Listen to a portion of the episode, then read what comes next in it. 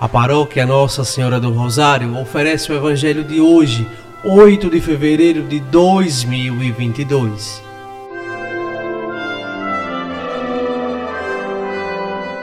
Proclamação do Evangelho de Nosso Senhor Jesus Cristo, segundo São Marcos, capítulo 7, versículos do 1 ao 13.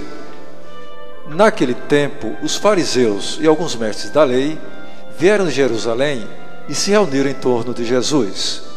Eles viam que alguns dos seus discípulos comiam pão com as mãos impuras, isto é, sem as terem lavado.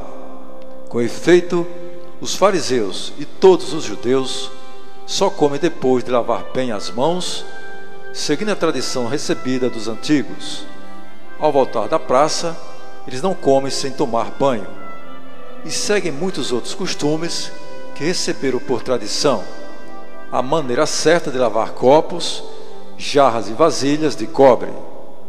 Os fariseus e os mestres da lei perguntaram então a Jesus: Por que os teus discípulos não seguem a tradição dos antigos, mas comem o pão sem lavar as mãos?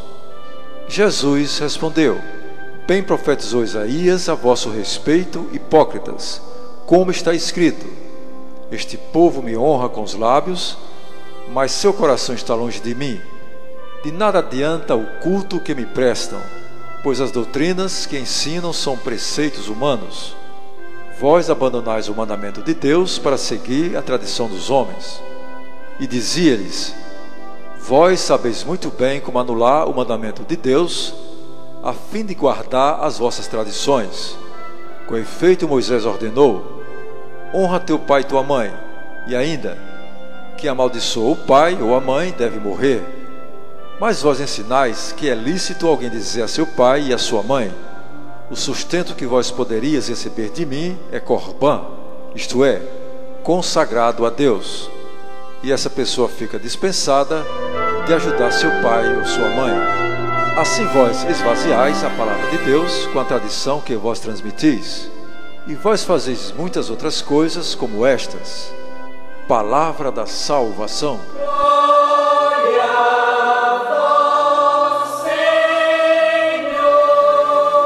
Amados irmãos e irmãs, o costume dos fariseus de lavar-se não era somente por meros motivos de higiene ou de civilização, mas tinha um significado religioso de purificação. A lei de Moisés prescrevia a purificação dos sacerdotes antes das suas funções litúrgicas. A tradição judaica ampliou esse costume a todos os israelitas para antes das refeições, significando estarem aptos para receberem as bênçãos. É necessário limpar o corpo, mas também o coração. É isto o que o Evangelho está a nos dizer porque de nada adianta purificar-se exteriormente e não viver, por exemplo, os mandamentos de Deus, e não viver o perdão ao próximo, não viver o mandamento do amor, amar a Deus sobre todas as coisas e ao próximo como a si mesmo.